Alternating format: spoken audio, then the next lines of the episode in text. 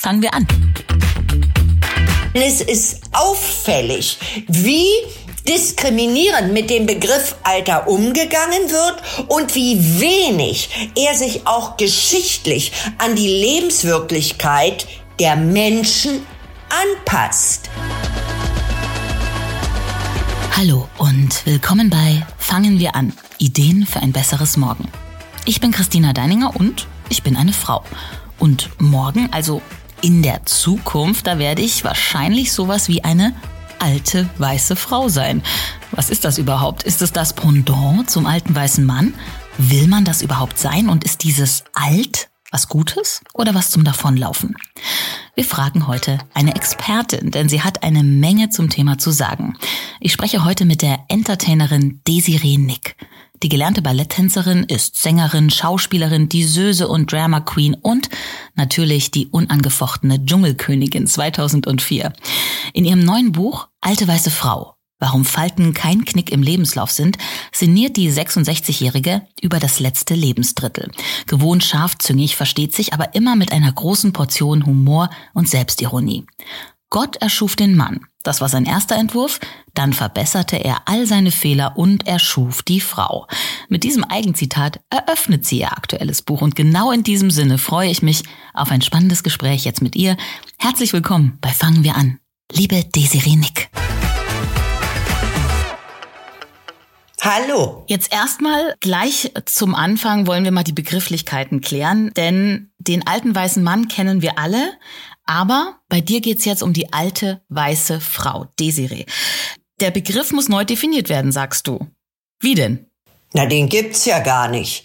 Also ich frage mich, warum es äh, überhaupt möglich ist, dass seitdem dieses Buch nun oder überhaupt der stehende Begriff, den es ja schon sehr viel länger gibt, der ist ja aus den 80ern, alter weißer Mann aus Amerika, ähm, der wurde auch von Ursula von der Leyen schon mal bei Debatten verwendet, aber seitdem er halt durch dieses Buch von Sophie Passmann eine Debatte ausgelöst hat, wundere ich mich, wie lange mag das her sein? Anderthalb Jahre, dass es darauf keine Antwort gibt, sich auch niemand darum kümmert und auch gar keiner ansatzweise nur Anstrengungen unternimmt, das dem vielleicht mal etwas entgegenzusetzen. Denn, und das ist das Fatale, es gibt wesentlich mehr alte Frauen als Männer. Und es gibt überhaupt mehr Frauen als Männer.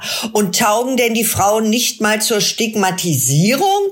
Also wenn es darum geht, dass man was ausschlachten kann, da wird zuverlässig der alte weiße Mann herbeizitiert und äh, für eine Frau ab 40, äh, da wird geschwiegen. Also die kriegt überhaupt kein Forum, die hat keinerlei Relevanz, ähm, die taugt nicht mal mehr, um in einer solchen Debatte ebenbürtig auch benannt zu werden.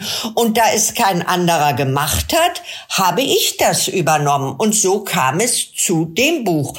Eigentlich als Replik auf das Werk Der alte weiße Mann. Und es ist ja auch der Begriff alte weiße Frau durchaus äh, von dir so gesetzt, dass man sagt, ey, ich will ein ebenbürtiges Pendant zum alten weißen Mann sein, durchaus auch als Feindbild, wo man mal ein bisschen dran kratzen kann, oder? Weil der alte weiße Mann ist ja sowas, wo sich viele dran ärgern, dran aufregen und du sagst ja eigentlich alte weiße Frau, wir wollen es jetzt nicht glorifizieren, sondern wir wollen auch mal die Ecken und Kanten aufzeigen, oder? Naja, aber alte weiße Frau muss ja überhaupt nicht dem Bild des alten weißen Mannes entsprechen.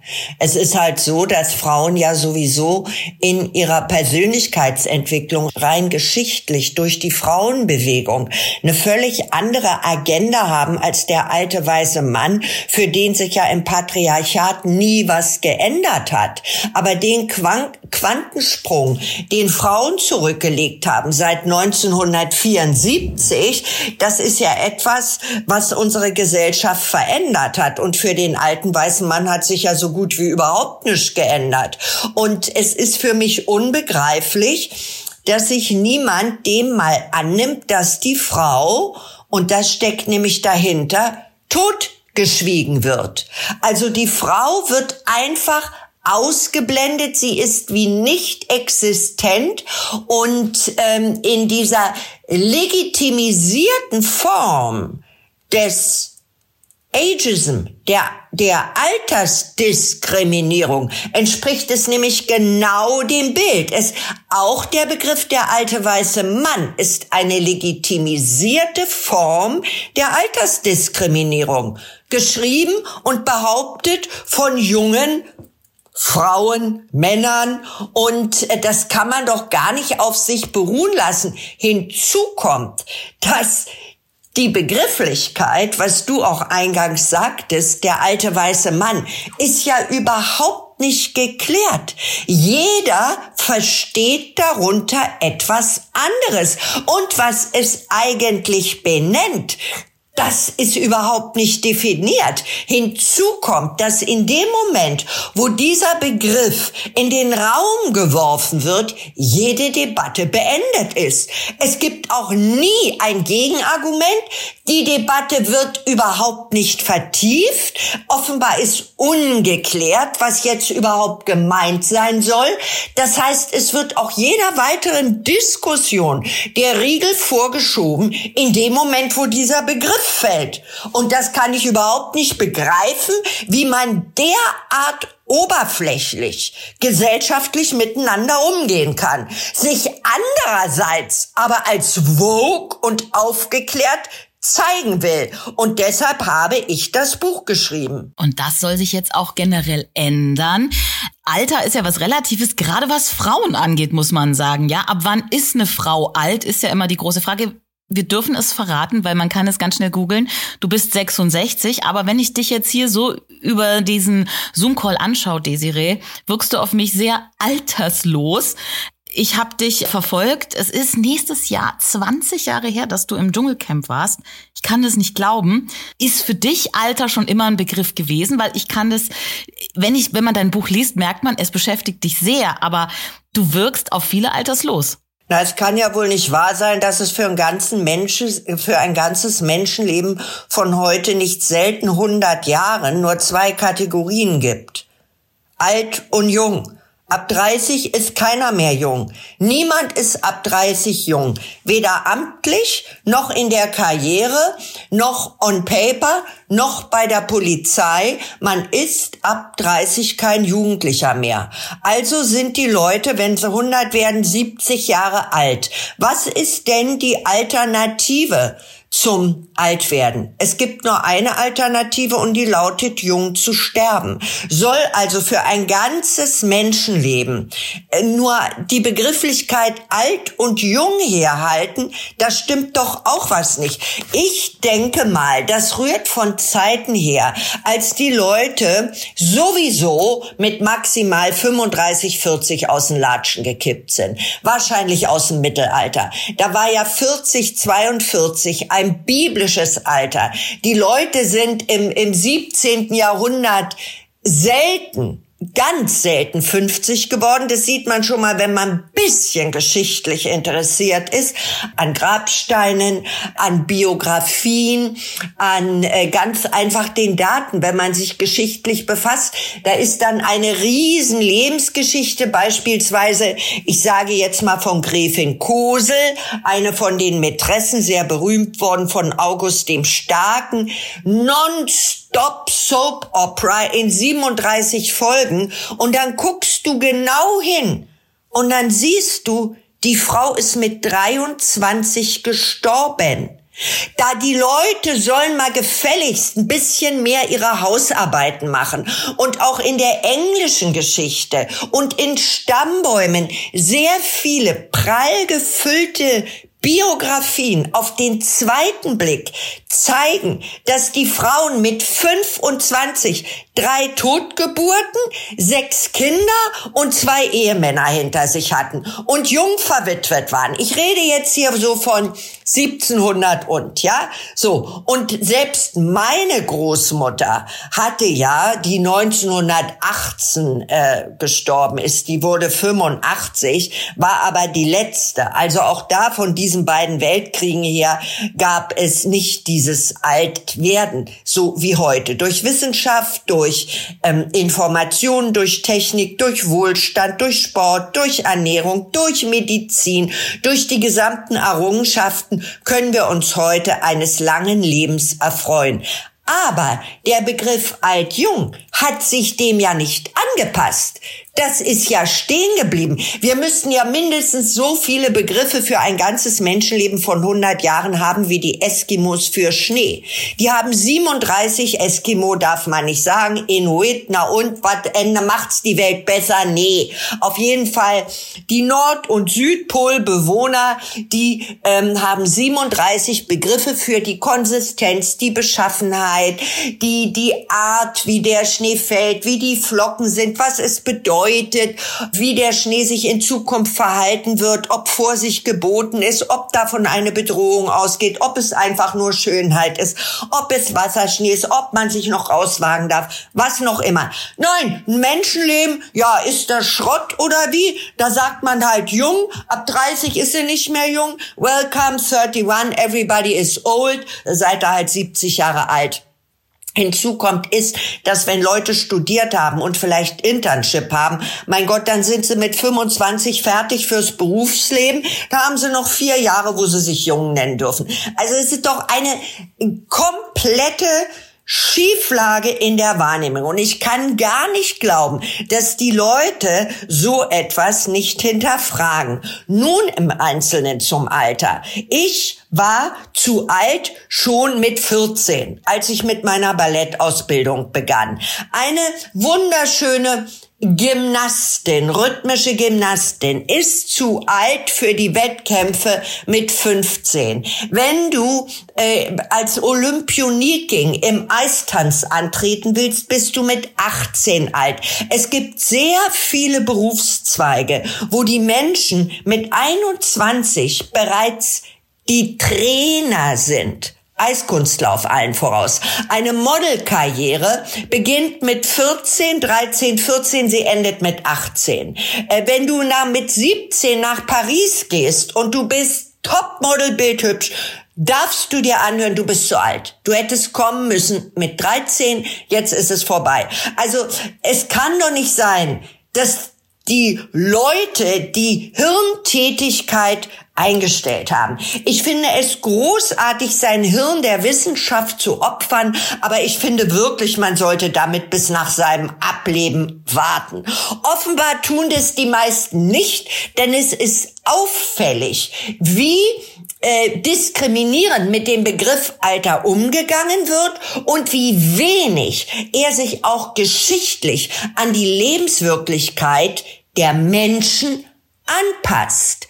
So, ich glaube, ich habe die Frage umfassend beantwortet. Auf jeden Fall. Ähm, ich habe von mir selber jetzt noch nicht gesprochen. Äh, da ist die Antwort kurz. Ich habe nie in bürgerliche Kategorien gepasst. Unter gar keinem Aspekt. Und ich bin heilfroh, dass es sich langsam mal rumspricht und es spricht und es den Leuten auch auffällt. Genauso wenig habe ich heute in eine Kategorie gepasst wie mit 14, 18, 25 und 30. Ja, um noch mal so ein paar biografische spezifische Punkte bei dir zu nennen. Du hast ja mit 30 nochmal eine Schauspielausbildung komplett neu angefangen. Na, du bist gut. Na, rat mal warum. Weil einen in Deutschland damit keiner haben will. Man das überhaupt nicht hier machen Weil kann. Weil du zu alt dafür Weil warst, man über offiziell. Ja, ja, weil man ja mit 26, 7, also ich glaube an staatlichen Schulen, da darf man sich überhaupt mhm. nur melden bis 26.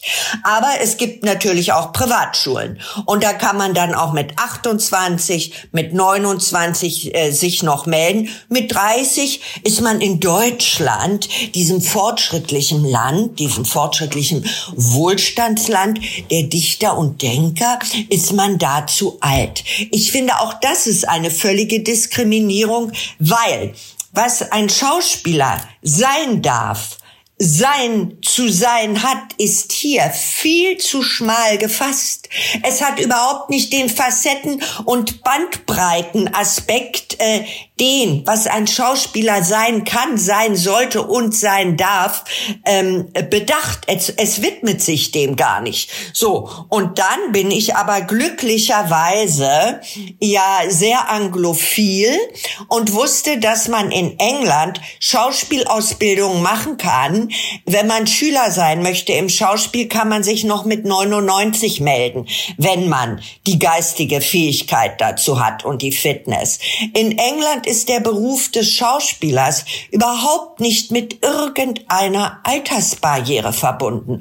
Und deshalb habe ich mir dann gesagt, gut, dann mache ich es halt in England, weil die freuen sich, wenn da eine 30-Jährige kommt und siehe da, ich war in diesen Kursen, die ich beim Actors Institute gemacht habe, drei Jahre, da war ich jung.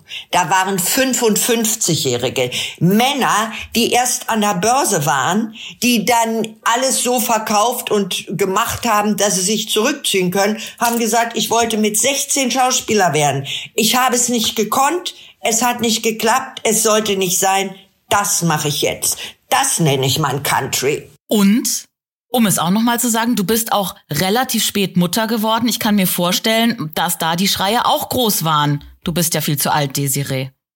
Naja, also heute kriegen ja 52-Jährige ihre Kinder, sei es mit Leihmutter, aber es äh, gibt ja heute auch fünf, und ich denke mal an Caroline Beil. Also ich meine jetzt gar nicht hier irgendwelche äh, äh medienaffinen Schlagzeilen von einer 60-Jährigen, die sich das wünscht. Ich glaube, Caroline Beil ist noch mal Mutter mit 53 oder 54 geworden. Man hört es immer wieder. Es ist medizinisch möglich. Aber äh, auch 42 ist heutzutage fast ein normales Alter und ich muss dazu sagen, komischerweise, auch hier mal wieder diese ätzende Bigotterie, haben sie erst alle geschrien. Ja, aber als mein Sohn dann auf die Privatschule ging und ins Internat ging, komischerweise waren da alle Eltern in meinem Alter. Also siehe da, plötzlich, als wir dann in einer Institution gewesen sind, die ein paar Euro kostet, da waren dann die Freunde, die Freundeskreise, die Familien, in die er kam. Da waren die Mütter alle in meinem Alter. Also da gab es viele, die dann eben Anfang 50 waren, 52 und das Kind war zehn Jahre. Aber ich gebe zu, der Ansatz ist insofern richtig, als ich in den ähm, Kreissaal dann gerollt wurde, war an so eine weiß, an so ein weißes Board, wo mit so dicken Eddings dann immer die aktuellen Vorgänge notiert und abgewischt werden. Da stand dann mein Geburtsdatum, mein Name und dahinter stand Spätgebärende. Also das war wie die Kennzeichnung meiner Kategorie. Mhm. Ne? Und äh, diagnostiziert war ich eine Spätgebärende. Ja, es war vor 25 Jahren. Ich habe gemerkt, dass es heute nicht mehr ungewöhnlich ist, Überhaupt nicht, selbst wenn eine Frau sagt mit 42, 43, 45, sie wird Mutter, sie muss sich da keine Kommentare mehr anhören. Währenddem ich wiederum von Freundinnen meiner Mutter wusste, dass da eine Freundin von ihr einen Nachzügler hatte. Also die bekam dann noch mal ein Kind mit 45, hatte aber schon zwei große. Mein Gott, diese Frau, also ich rede hier von den 80er Jahren, ja, das war ja auf dem Dorf bei der Landbevölkerung eine solche Schweinerei, so eine Sauerei, dass eine Frau, die 18 und 20-jährige Kinder hat, noch mal schwanger wird, die kriegt ja quasi ihre eigenen Enkel. Also die Frau wurde übt, es war in Bayern, es war in Bayern, wo die leben und sie wurde übelst diskriminiert, weil sie plötzlich schwanger war. Das kann man sich heute überhaupt nicht mehr vorstellen.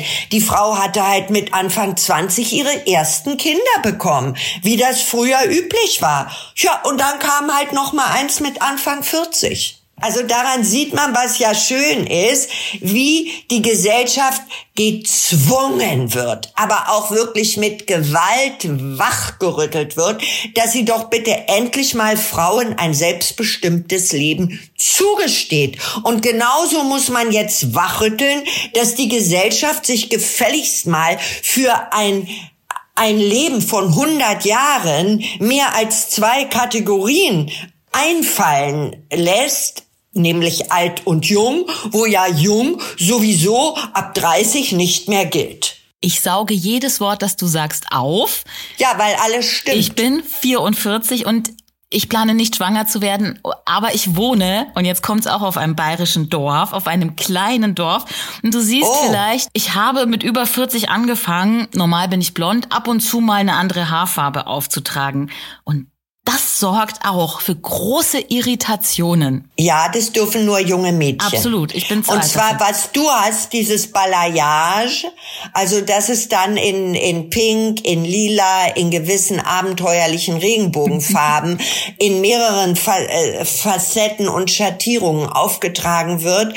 Das ist auch abonniert irgendwie für die Jugend und das glaube ich gern, dass du dir da, dass du da Kommentare aushalten musst alte Frau, wir benutzen den Begriff jetzt mal kurz, ist ja auch nicht alte Frau. Also wie gesagt, ich bin 44, ich habe rosa Haare, aber ähm, du schreibst ja auch über Frauen äh, über 70, Iris Berben, Brigitte Macron, May Musk erwähnst du auch. Ähm, das sind Frauen, die entsprechen ja überhaupt nicht der Kategorie alte Frau, die wir so im Kopf haben.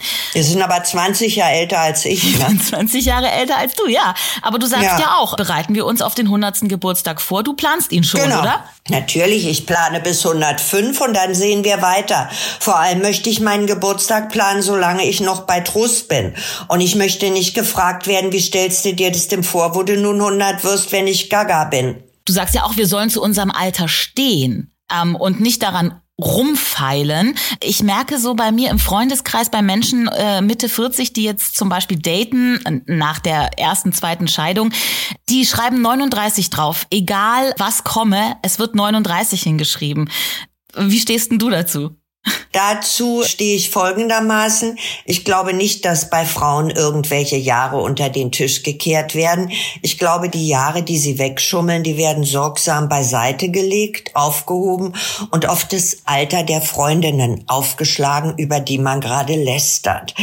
Es ist aber so, dass es natürlich nach hinten losgeht. Denn stell dir vor, du machst dich 10 bis 15 Jahre jünger und im Alter kriegst du ja dann gar nicht die angemessenen Komplimente Komplimente. Also wenn ich jetzt beispielsweise sagen würde, ich bin 50, da würde ja, also da würde man ja nicht diese Anerkennung oder das Wohlwollen oder die positiven Kommentare zu erwarten haben, die in meinem realen Leben natürlich mir entgegengebracht werden. Ne? Das ist ja ganz klar. Also ich glaube, das kippt dann ab 50, weil du kannst dann natürlich nur Kommentare erwarten, wenn du dein echtes Alter angibst. Sagen wir mal, ich wäre jetzt 80. Da wäre ich ein gigantisches Phänomen, Ne?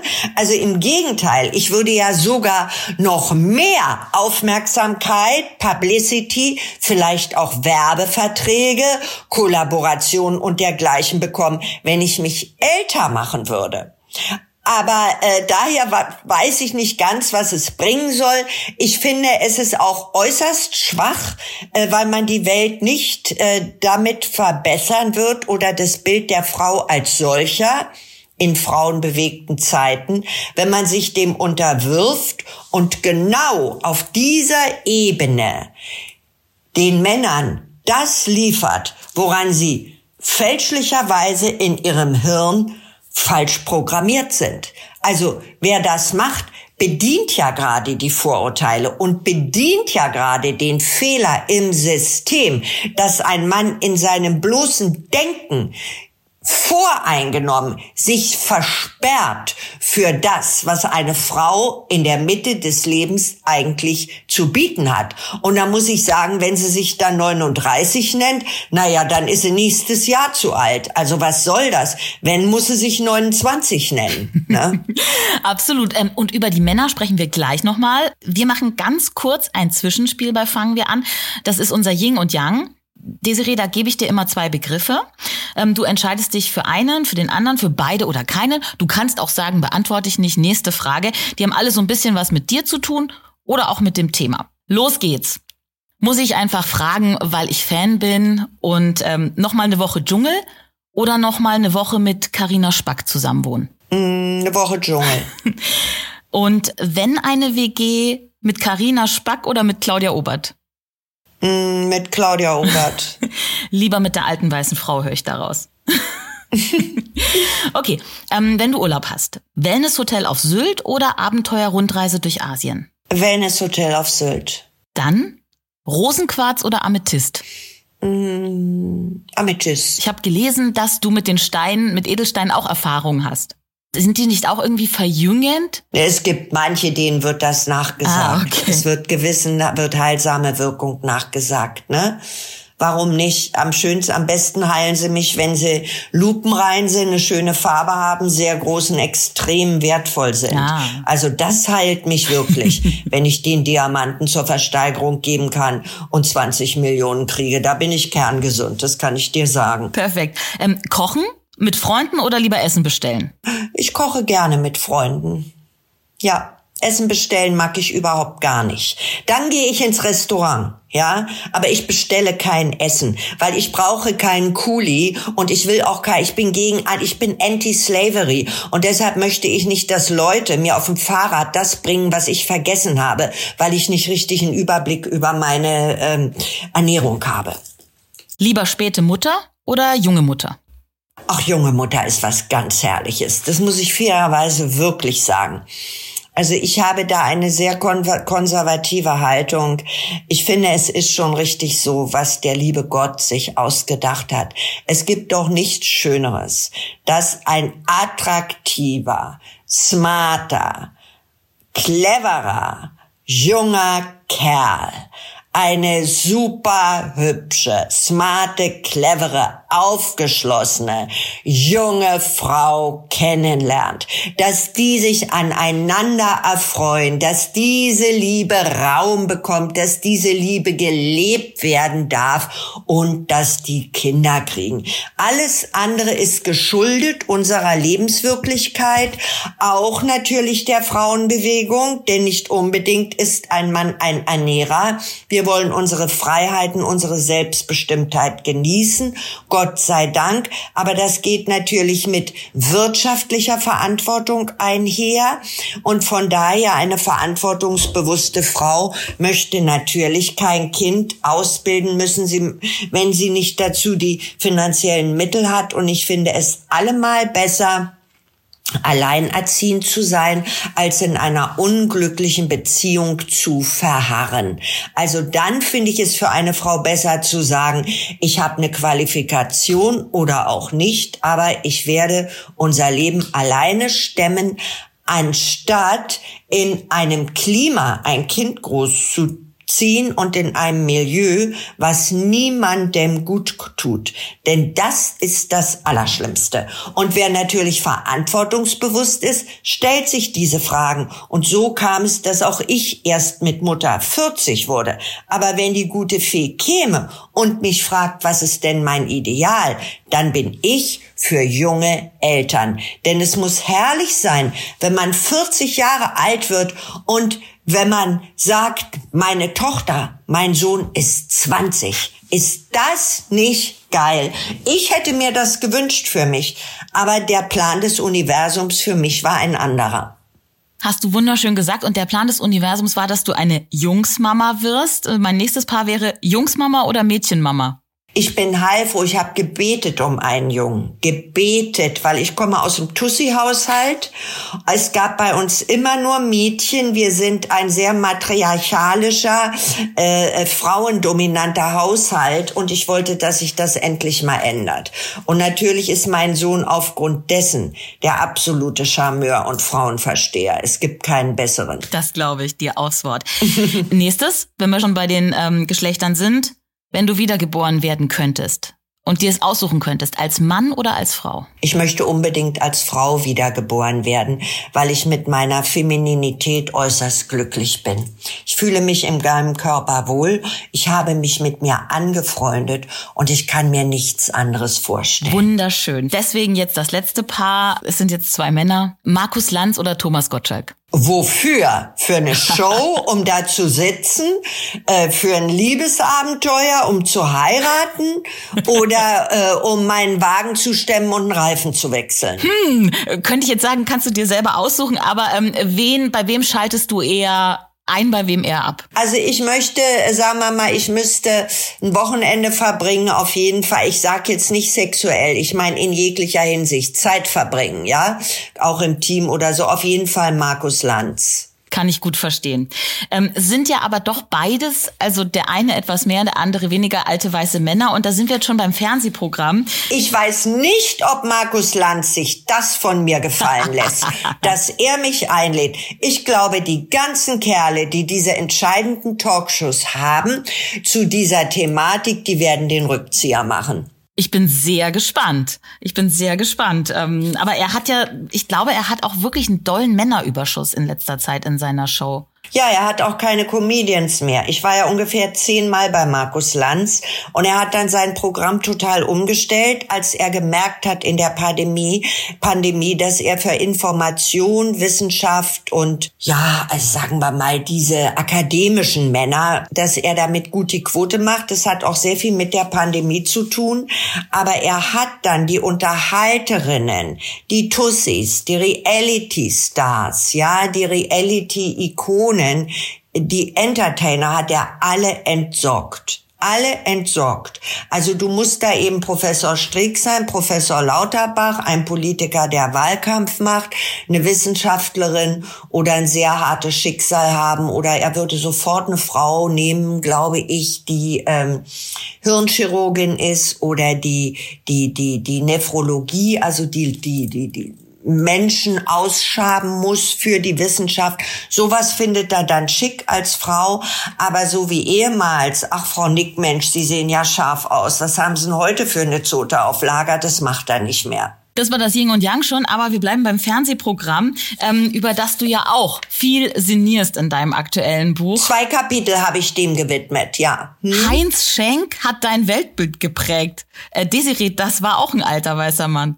Der Kontext ist ja, dass ich von diesen Fernsehabenden erzähle, in denen man noch gemeinsam Gemütlichkeit und dem Fernsehen eine Geborgenheit, eine Heimeligkeit, ähm, ein Unterhaltungsfaktor beigemessen hat. Das hat sich ja verloren.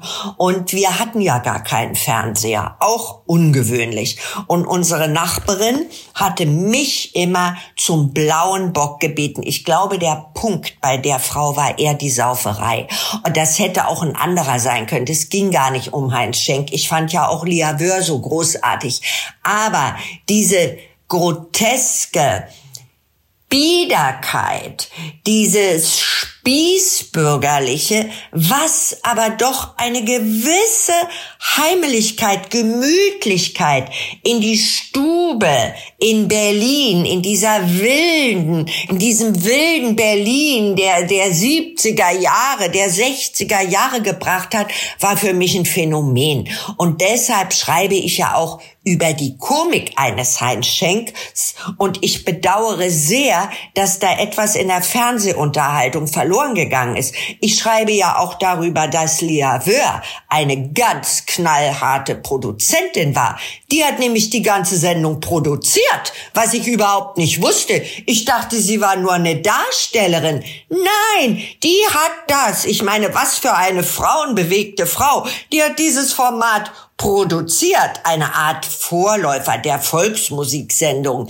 Und ähm, ich finde das wunderbar, weil es so viel Lokalkolorit hatte und folkloristischen Charme. Und dafür Charme, nicht Scham, Charme. Und dafür habe ich natürlich eine weiche Stelle in meinem Herzen. Also ich habe mich in keinster Weise Heinz Schenk gewidmet, sondern eher der Aura, die dieses Kappel verströmt hat, weil es so ganz anders war als die Welt der Studentenbewegung aus der ich kam, muss man sich mal vorstellen. Ich habe gesehen, es gibt in Deutschland auch was anderes. Und äh, deshalb habe ich darüber geschrieben. Und du hast auch darüber geschrieben, dass Entertainment heute eben ganz andere Formen leider vielleicht auch annimmt. Einen Begriff hast du ähm, in deinem Buch, der war für mich neu, aber ich verstehe, was er meint, dass Frauen teilweise Entertainment betreiben unter dem Stichwort Big Bun Empire. Damit meine ich ja nun die Kardashians. Ja. Also das heißt, du musst als Frau, wenn du Öffentlichkeit bekommen willst, erst recht als Comedian. Also es gibt ja wohl kaum irgendeine äh, male-dominiertere Welt als die der Comedians. Da werden Frauen so gut wie gar nicht reingelassen und wenn, müssen sie mega geil aussehen. Also ich meine jetzt à la Kardashians aufpoliert nach allen Regeln der Kunst, um als Vorlage zu taugen. Oder sie müssen müssen dann in ihrer Biografie irgendwie so einen Knick oder so ein Alleinstellungsmerkmal haben. Aber so wie ich, Glamour, Attraktivität, Intelligenz und nicht mehr taufrisch zum Abschleppen, das geht gar nicht. Also ich komme da, ich werde ja sowas von diskriminiert von der Comedy-Szene. Dabei habe ich Comedy gemacht, bevor das äh, Wort hier überhaupt im Mainstream bekannt war. Ich habe immer Comedy gemacht, aber die Comedians laden mich nicht mal zu ihren Preisen ein. Das wird alles gar nicht als Comedy verstanden. Bei mir wird das dann als Beleidigung bezeichnet. Ich nenne das aber Mobbing. Das ist alles Mobbing, das ist Ageism und das ist Diskriminierung, weil sie nicht ertragen können, dass eine Frau als Avantgardistin das schon immer gemacht haben, was sie meinen, sich als Filetstück zu annektieren. Genauso mit den Köchen. Wo ist denn im deutschen Fernsehen Platz für eine Karriereköchin? Jahrhundertelang hieß es Kinderküche, Kirche.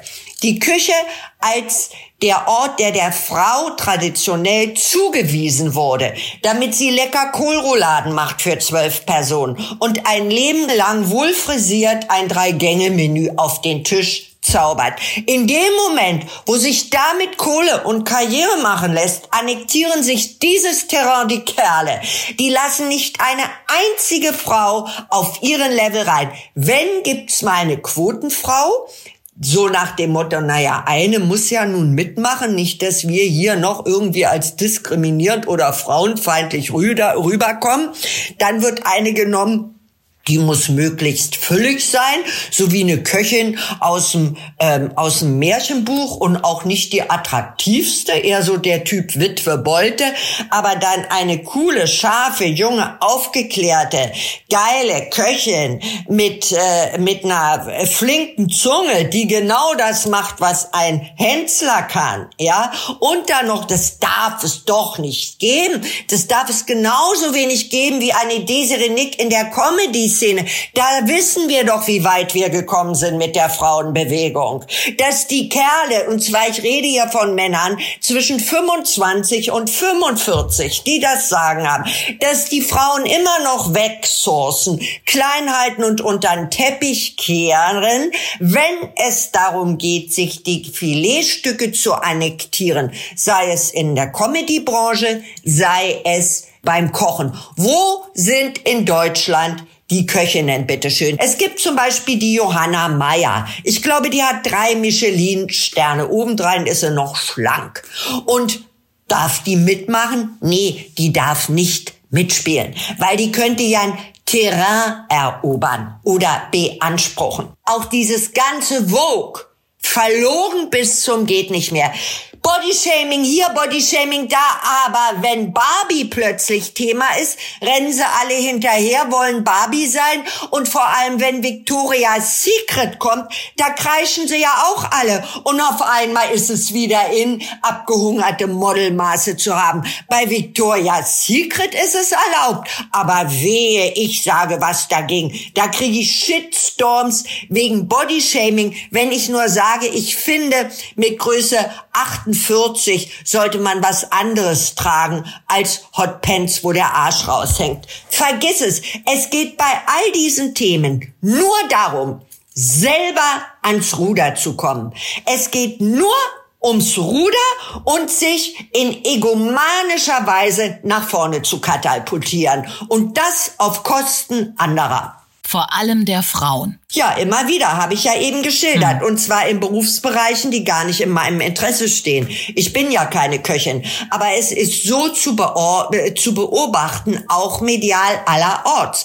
Ich sage, wo sind denn, wenn ein Harry Weinfort und ein Thomas Gottschalk, diese alte Riege, wenn die jetzt ihre Sendungen wieder bekommen, wo sind denn die Damen, die dem gegenübergestellt werden? Beispielsweise eine Mareike Amado, darf es ja nicht geben. Also äh, auch diese, dieser Vintage-Appeal, der ja nun auch einem Jürgen Dreger, ich glaube an die 80 ist er, mit seiner alten Game schon wieder äh, zugebilligt wird. Wo sind denn die Frauen, die dann wieder äh, in der Vintage-Revival-Beflissenheit ihre Bühne bekommen? Denkt ja keiner. Frauen werden von A bis Z diskriminiert. Ich habe jetzt in den letzten zehn Minuten dafür permanent die Beispiele geliefert. Absolut. Und ähm, man muss sagen, ich höre schon raus, für die in Anführungsstrichen alte weiße Frau spielen die Männer na, eigentlich keine große Rolle. Spielen die Männer für dich in deinem Leben noch eine Rolle? Denn ich muss es sagen, du hast ein Zitat ähm, in deinem Buch, äh, es sind wirklich nicht alle Männer Schweine, Manche sind auch Arschlöcher oder Vollidioten oder Trottel. Ja, aber es gibt so? auch wunderbare Männer. Es gibt ja Millionen großartiger Männer, aber leider lerne ich die in meinem Umfeld nicht kennen. Ich bin ja im Showbusiness und wenn man im Showbusiness ähm, Geborgenheit oder Wärme sucht, ist das ungefähr so, als würde man zum Rodeo gehen in Erwartung von Gesundheit und Sicherheit. Also ich bewege mich leider beruflich in einem Terrain, wo diese Männer, die ich persönlich bevorzuge, nicht verkehren, aber es gibt sie in Hölle und und Fülle. Ich kenne auch welche. Hinzu kommt, dass natürlich in meiner Alterskategorie die Männer schon auf Altlasten, ein gelebtes Leben und Familie zurückblicken. Und da muss das Universum schon dran drehen und was ganz Besonderes in petto halten, damit da noch mal etwas zustande kommt, weil ich mich äh, auch nicht äh, für die Rolle der Geliebten hergebe. Du sagst ja auch, die Männer haben wahrscheinlich auch Grund, so zu sein, wie sie sind, denn das Leben der meisten Männer ist nicht besonders bunt. Du beschreibst ja auch den Unterschied. Allein wenn man in eine Damentoilette kommt, da duftet es, da sind Blumen, bei den Männern einfach nur schlichte Kachel. Ja, oder auch wie Männer untereinander, miteinander agieren. Du sagst, im Showbiz ist es ein hartes Pflaster, was die Männer angeht, aber gibt es unter Frauen da vielleicht auch äh, Bünde und Gemeinschaft? Überhaupt nicht.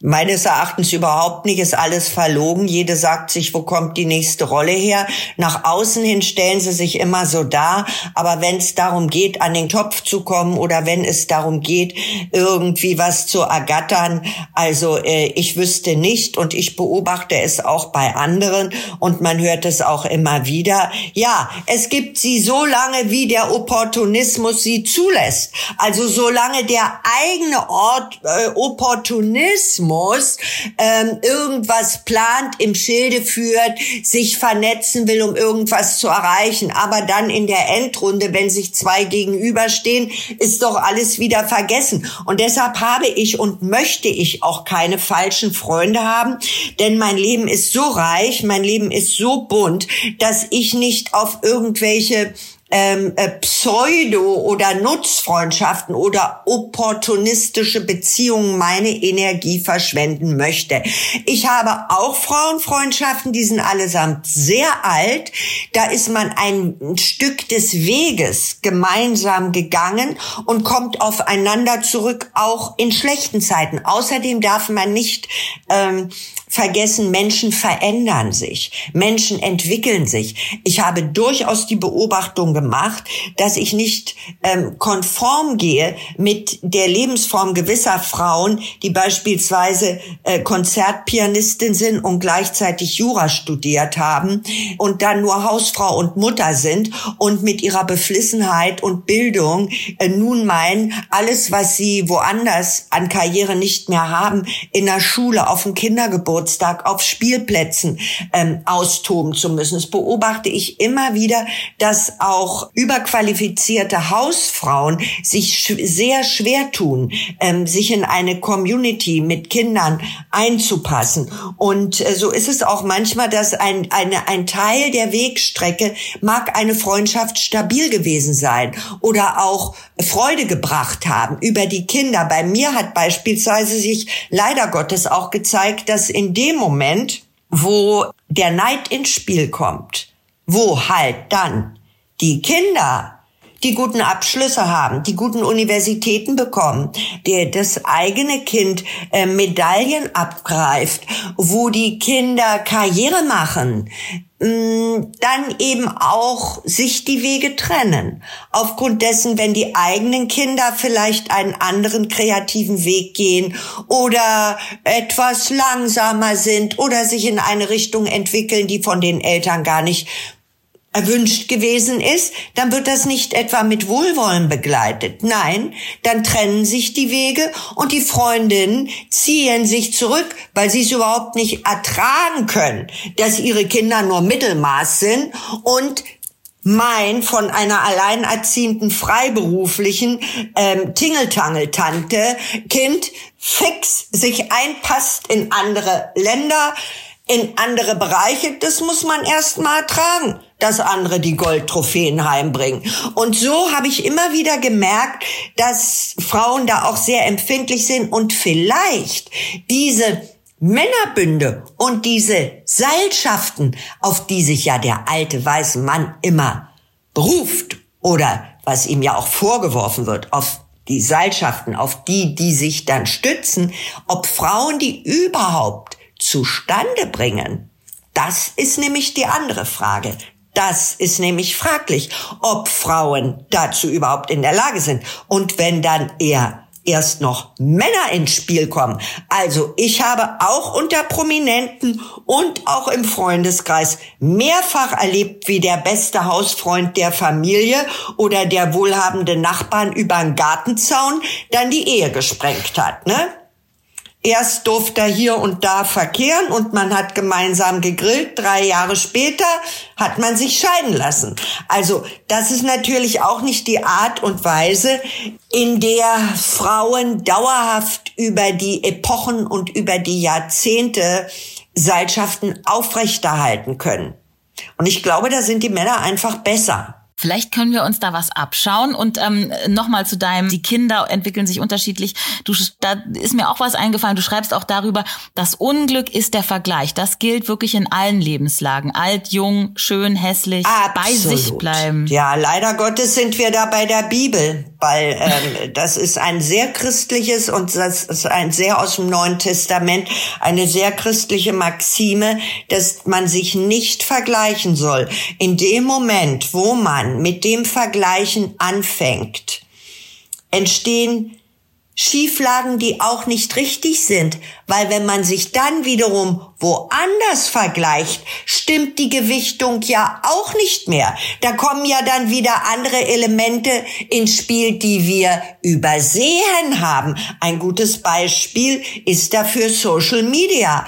Auf einmal sieht die Welt Frauen und Beauties und Mädels, die anders aussehen als die Nachbarschaft, als der Sportverein, als das Umfeld. Auf einmal müssen sich die jungen Leute messen mit äh, 13-jährigen Asiatinnen mit einem Doktortitel, die acht Sprachen sprechen. Ne? Und dann... Äh, da knirscht es dann im Getriebe und so zieht sich das eben durch ein ganzes Leben, dass sich mit anderen zu vergleichen immer eine Sache ist, die Verunsicherung mit sich bringt. Aber Repräsentanz ist ja auch was Gutes, wenn alte weiße Frauen in Anführungsstrichen mehr nach außen gehen und sich mehr zeigen vielleicht. Wir sind schon fast am Ende von Fangen wir an, liebe Desiree.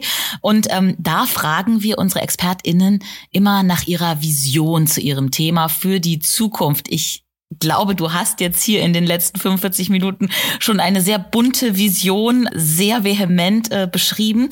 Aber vielleicht hast du noch mal kurz ähm, für alle so einen Ausblick. Alter weißer Mann, alte weiße Frau. Äh, wie stellst du dir das Zusammenleben, die Kategorie alt, jung äh, in den nächsten 30, 40 Jahren vielleicht bis zu deinem 100. Geburtstag vor?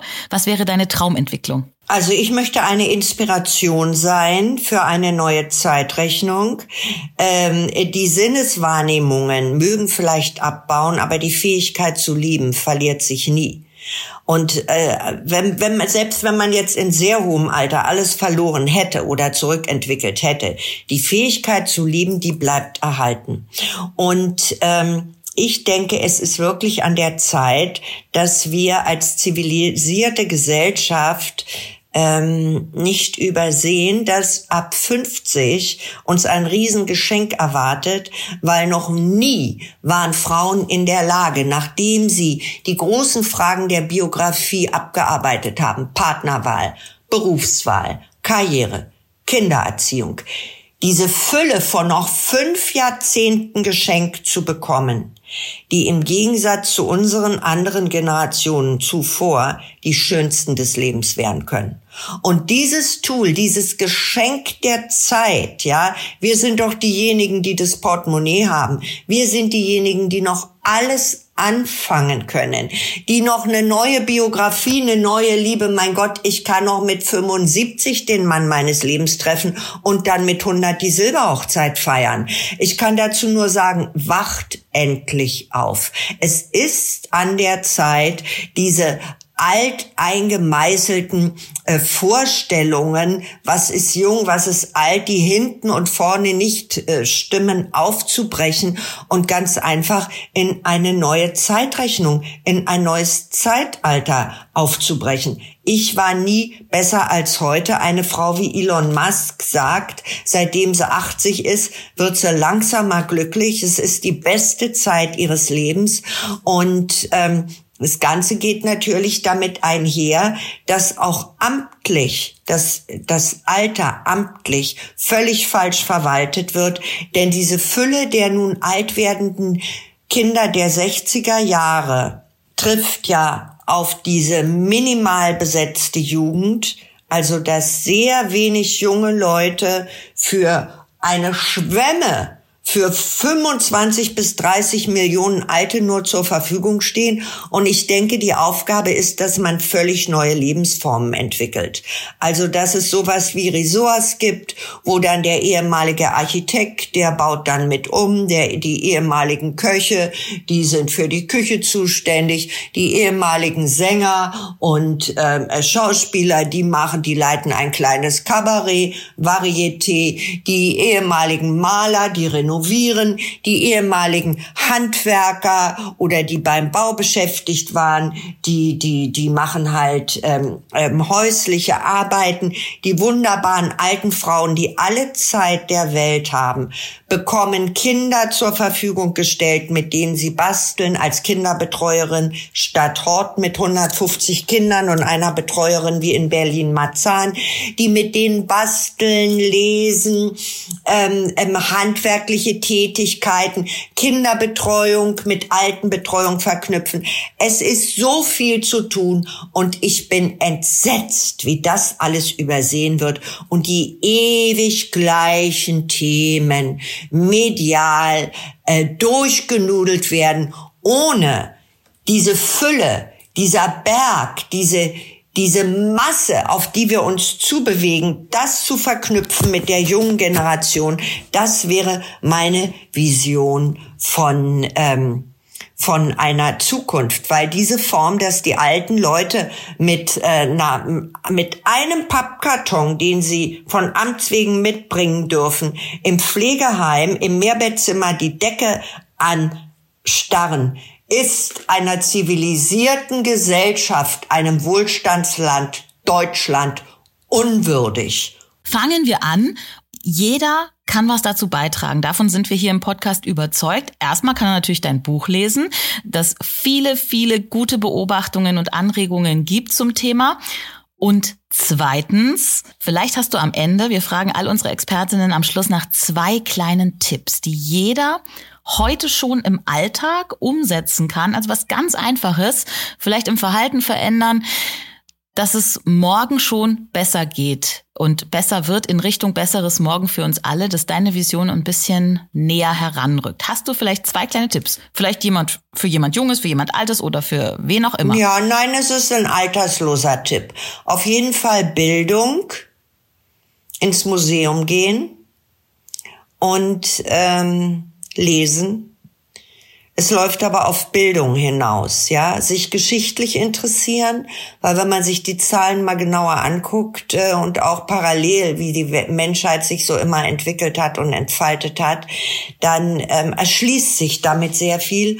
Und ich denke, der Schlüssel definitiv in emotionaler Hinsicht, in wirtschaftlicher Hinsicht, in, ähm, in zwischenmenschlicher Hinsicht, in kreativer, künstlerischer Hinsicht ist Bildung und deshalb Leute geht ins Theater, weil die Fragen, die uns bewegen, wurden alle schon in der Literatur und auf der Theaterbühne behandelt. Und ohne Kunst, Kultur, ohne Kultur werden wir keine Antworten finden. Denn die Kultur ist das, was durch Bildung hervorgebracht wird und ähm, sich auf unkultivierte Dinge nur zu besinnen, das hemmt uns. Deshalb lautet meine Marschroute Bildung und Kultur. Bildung ist ganz einfach der Schlüssel, damit man nicht alle Fehler, die andere gemacht haben, selber macht. Man muss ja nicht alle Fehler erstmal selber machen. Man kann sich auch bilden und ganz einfach lesen was dabei rausgekommen ist, als die anderen die Fehler gemacht haben. Und man kann natürlich auch dein Buch lesen und man kann dich auf der Bühne bewundern. Lanik, da bekommt man Bildung und Unterhaltung, glaube ich, zusammen. Ja, ich, ich verknüpfe dir, liebe, das. Mhm. liebe Desiree, für dieses sehr, sehr spannende, energische und sehr erhellende Gespräch. Danke dir. Danke, dass ich dein Gast sein durfte. Viel Spaß beim Lesen. Das war Fangen wir an. Ideen für ein besseres Morgen. Wenn ihr neugierig geworden seid und Lust habt auf mehr, das aktuelle Buch von Desiree Nick heißt Alte weiße Frau. Warum Falten kein Knick im Lebenslauf sind. Das Anti-Ageism-Buch. Und es ist im Penguin Verlag erschienen. Ich bin Christina Deininger und ich freue mich, dass ihr dabei wart. Ich hoffe, ihr habt was mitgenommen und fangt vielleicht wirklich spätestens morgen an, was in eurem Heute für unser aller Zukunft zu verändern. Lasst die Zahl, die euer Alter definiert, nicht eure Person definieren. Bleibt offen und neugierig, geht ins Theater, lest ein Buch und verbindet euch mit Menschen, die euch inspirieren. Wir freuen uns über eure Rückmeldung, am meisten natürlich über eine Bewertung auf der Podcast-Plattform eurer Wahl oder per Mail an podcast@penguinrandomhouse.de. Und jetzt einfach abonnieren und keine Folge mehr verpassen. Fangen wir an.